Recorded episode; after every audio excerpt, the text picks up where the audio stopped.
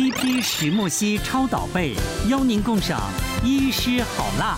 呃，我曾经在演一部电影，他是那个职业拳击手，我的角色是职业拳击手，然后他们就不用替身，就派了一个。职业的拳击手来训练我们，一天八个小时，我们练了两个月。八个小时是三个小时体能，三个小时拳，然后两个小时重训。哇哇！然后最难的部分是我们有实际对练，嗯，就是因为我们要打到真的要像个样子，嗯，所以我们实际对练的时候就一直踢腿，因为那个是自由搏击，是站立式格斗的。那有一次我在踢腿的时候，刚好对方就上膝盖，然后我的脚脚。足弓这边刚好就撞到他的膝盖，很大力，我一踢下去，啪 啪一声，然后我就回来站姿的时候，我就觉得这脚感觉不对了，我就觉得有一定有什么问题了，然后他们就赶快叫我冰敷嘛，然后大概十分钟不到就整个肿起来，肿的超超级大了，两两三倍大吧，直接送去看医。看医生了，嗯，然后我去看医生，他就用力掐下去，哇，超痛的。然后他说没睡没睡，放心没睡，没有。他就看我的那个底座有没有碎掉，因为你你本身够强的啦。对对对，一般人就碎了。他说是软组织已经完全嗯破裂，嗯，对对对对，所以那时候拄拐杖拄了大概两个礼拜。因为我当天每天都有在重训嘛，所以我很清楚知道，譬如说蹬腿我可以蹬几公斤，然后小腿上提可以几公斤，嗯，然后拄拐杖两个礼拜之后，我再回去做一样的重量是完全做不了，就是肌肉会退化。对，其其实我有个朋友十的小孩十六岁，他脚也受伤，就没有动而已哦，嗯，过一个月多少，他大这个腿粗度跟着细。完全看得清，对对对，这受伤的腿根本没在动，嗯，就萎缩掉了，对，所以平常就是要练肌肉，对啊，对，像贝贝那个其实就是运气不好，角度不好之外，可能骨质也比较疏松啊。嗯，我之前遇过一个二十八岁的女生，然后她是救护车送过来，那送过来的时候就一直哀哀叫，然后整个整个救护车的推床都是血，那救护技术员其实已经先帮她打，已经包扎起来了，已经压迫止血，她开放性骨折，开放性骨折，我看说哪里，就是他就是小腿。那胫骨跟腓骨都断掉，而且它往后面插出来，开放性骨折。那我一看，我就说哇，那么惨。那我就说好，没关系，先帮他冲伤口，之后先打止痛啊，因为他那个有点就是末端的循环已经有点折到，那血管有点折到，所以我们先先帮他打了止痛麻醉之后，先把他做那个复位的动作，然后再把他弹绷缠起来，对，然后伤口处理，然后他比较不痛的时候，他才说我在家跌倒。我一听啊，在家跌倒。跌到整个小腿末端整个断掉，而且他这样岔出来，哦，这么严重。可是他其实他说说他只是浴室这样子往前走滑的滑，啊，啪，就整个好，反正会诊骨科，我们该做的处理一下，那我也就忘记了。然后就过了差不多快一个月之后，就又有骨折嘛，我们就会诊骨科医师，然后骨科学弟就跑来，你上次收那个女生你还记得吗？我说什么什么什么女生。然后说，你上次说那个开放性骨折那个啊，你知道我最近在写那个 写公文。我说为什么？他说，你知道那个女生真的很夸张，她她会这么容易骨折，是因为她真的就不运动，所以她就骨质很疏松，嗯，所以开也不好开，那也不容易愈合，而且重点是她很难复健，嗯嗯，因为像这一种开完之后，其实他们真的脚都会萎缩掉，嗯，所以他要用另外一侧的好的。脚去撑它，撑它，撑它之后，慢慢的站立，先练，先练坐在床上，然后先练脚的力气，然后后来就是要给他站，就要发现说他完全站不起来，那站不起来，拿平常的拐杖也没办法拿，就就给他四脚拐，嗯，四脚拐年轻人应该已经差不多啦，差不多就这样子，应该也要站起来，就他说他上肢也没有力气啊，嗯，所以四脚拐，四脚拐撑不起来，手的力气也不是，我说可是他看起来没有那么瘦啊。他说没有，他真的是肌肉肌力也差，然后骨质也差，然后体力也差，然后也没有毅力，所以他总共住了快四个多礼拜，就超过一个月。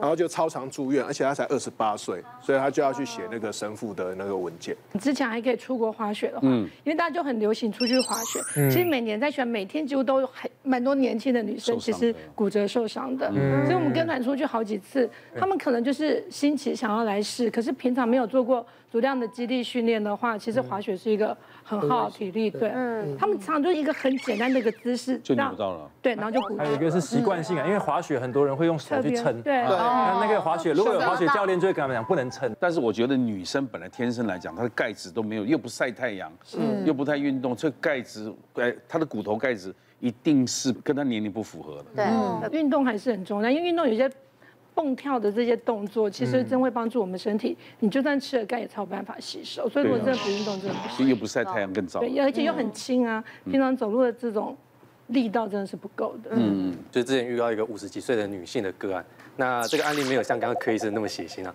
她只是因为她之前膝盖其实痛很久。然后去看医生之后，发现他其实有一些膝盖那个软骨的磨损，就我们讲一些退化性的膝关节炎。然后他来的时候，我就看他就走就一跛一跛，就是偏在那个就是不会痛的那只脚，然后就一直带着护膝。然后我就要先检查一下，我就请他把护膝拿下来。然后拿下来之后一看，就发现他左右两边的大腿那个维度真的差非常多。嗯，他那个带护膝那只脚大概是他没带护膝那只脚可能是呃三分之二。左右而已，就肌肉量差超多的。然后我就去请他做一些起立蹲下啊，然后一些走路的车，就发现他无论做什么事情，他其实都习惯把重量压在没有痛的那只脚。对，那呃，大家可能会想说，就是退化性关节就因为过度磨损嘛，然后我就应该要减少使用，它就比较不会不舒服。嗯。可是实际上，因为软骨它几乎没有什么血管的一个支配，所以它要可以去补充养分，其实要靠运动。所以有退化性关节炎的人的话，其实我们反而建议他要多运动而已。那只是当然根据他痛的程度，我们会建议是给他有一些轻到重的一个运动强度，给一些建议。那像那个个案的时候，我会就让他去扶着那个桌子，去让他练习做一个四分之一的蹲，然后要对一直要照着镜子，因为他如果不照镜子，他的习惯都会偏一边偏一边。嗯然后这样慢慢的反复去蹲去蹲，然后去练习他大腿出力。然后再慢慢进阶到去扶着扶手，然后去做一些上下楼梯这样子。嗯，对。那它的骨密度当然也相对比较低一点。刚刚前面有提到，其实如果要增加骨头的密度，其实运动的类型很重要。它不是做什么运动都可以增加骨密度。嗯，它是需要一些冲击跟撞击的。嗯，所以像一些跑跳的运动，嗯，登山或重训，其实它那些才是真的可以去让骨头密度增加。所以我们一直叫人家多多走路没有用吗？呃，散步的话没有，没有，比较没有什么用。如果真的要增加骨头密度的话，他们有发现至少要到快走。以上它才会比较。你说每小时，比如说六公里、七公里这样。对对对对，那类似那种，所以它的速度要快。对重训也有帮助。重训有帮助，因为重量都压在你的骨骼上，那这种这样呃压的方式，它可以去刺激骨头的生长。可是年纪大的他就觉得散步就够了。对啊。对，不过我们还是会建议他可以去登山，就跟他去登山，其实可以社交活动。登山。接下来我们看下面一条，健忘失神、脑宕机，你脑雾了吗？像是有专注力变差，还有计算功能变差，以及偶尔迷路，还有忘记跟人有约。我告诉你，我那天说陪我老婆去逛逛买东西，礼拜天呐，结果都六点半，我还五点半一直逛逛六点多，嗯，突然电话响了，嗯，我说谁打来的？就是我们那个老板打来了。他说：“你不是今天约吃饭吗？”我说：“啊，今天这餐厅还你订的呢。”我们约几点？说六点半，现在一看七点了。然后我开车去，偶尔迷路，迷路倒是没有，计算功能是变差的。哎，我是偶尔迷路，我是天黑，我会突然觉得好像路长不一样。对，我觉得天黑就有一些可能我是认招牌。这这几样你有几样？我应该全部吧。啊，真的吗？我现在完全丧失算是。算计算功能完全不会算，然后迷路是我本来就记不了路，就我可能记这个招牌，可是天黑了，它那个招牌没亮，然后我就找不到路，要怎么回家？然后 Google 也会看错，就我想说，为什么我这样转，它一直转来转去，我到底要走哪里？对，我也我也搞不太懂 Google。对啊，我也不会看那个，我从来开车不看那个什么导航，导航，我看不懂啊，我看不懂它路到底要往哪里走啊？嗯，对。比如说，我知道我的。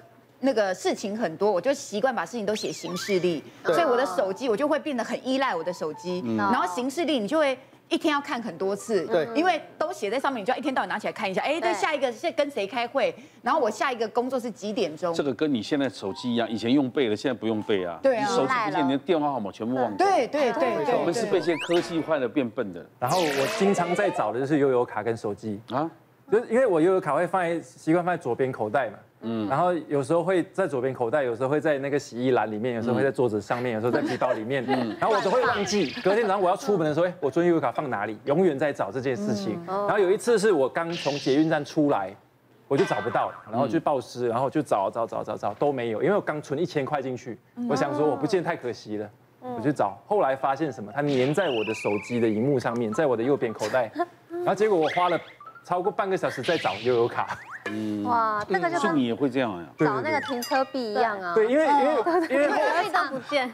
后后来后来我看了一篇文章，就是他讲，因为我有玩那个划水嘛，就是有快艇、拖艇的那种，宽板划水，练做新招的时候，我们经常会摔水，嗯，有时候摔会直接炸头，嗯，然后后来我看了一篇文章讲说，这种这种撞击的撞击头脑的，就是它真的会影响脑伤哦。别忘了订阅我们 YouTube 频道，并按下铃铛收看我们的影片。想要看更多精彩内容吗？可以点选旁边的影片哦。